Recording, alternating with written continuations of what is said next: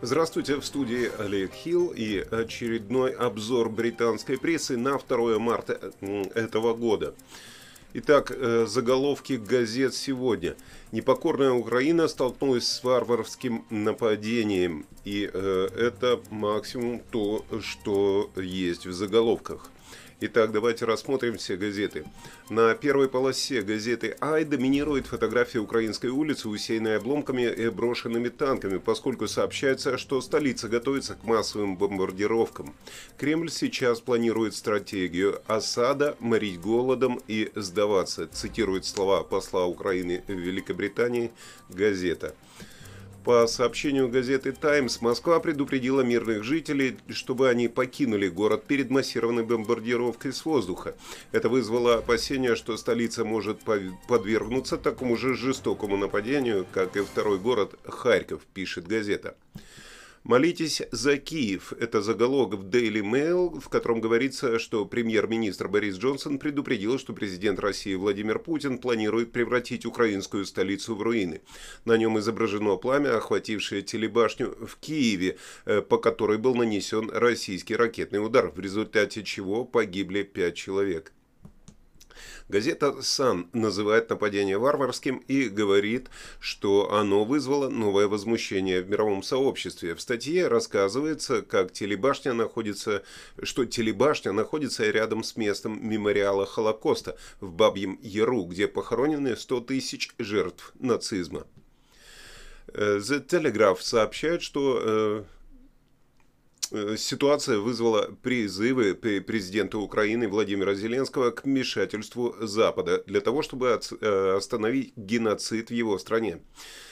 Миру, обращение миру. Какой смысл говорить больше никогда в течение 80 лет, если мир молчит, когда бомбы падают на то же самое место э, Баби Яр, цитирует газета президента Зеленского. Daily Mirror запечатлели э, дерзкого президента э, Зеленского как, э, как человека с поднятым вверх кулаком, когда он заявил Европейскому парламенту по видеосвязи «Никто нас не сломит».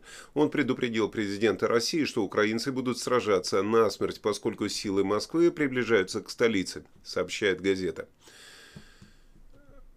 Взорван, но не побежден, так считает Daily Express. В нем говорится, что... Э, Угрожающий вид приближающейся колонны российских танков не смог сломить дух бесстрашных украинцев. Между тем, как сообщает Гардиан, многие все еще пытаются бежать из Киева, поскольку российские войска приближаются к столице. Корреспондент газеты описывает отчаянную спешку уехать на поезде, когда тысячная толпа на одной из платформ пытается добраться на запад. Э, состояние на утро – это 450 тысяч человек выехало только в Польшу. Первая страница Daily Star призывает президента Путина, э, называет президента Путина трусом и военным преступником, заявляя, что он без разбора убивает мужчин, женщин и детей в Украине. Учи, э, указывая на молодого украинского э, беженца, газета пишет, что это будет настоящее наследие российского президента. Отвергнутый миром – это заголовок в газете «Метро», в котором говорится, что дипломаты Организации Объединенных Наций продемонстрировали свое презрение к России, уйдя с конференции, как только российский министр иностранных дел э, вышел э, на связь и обвинил Украину во вторжении.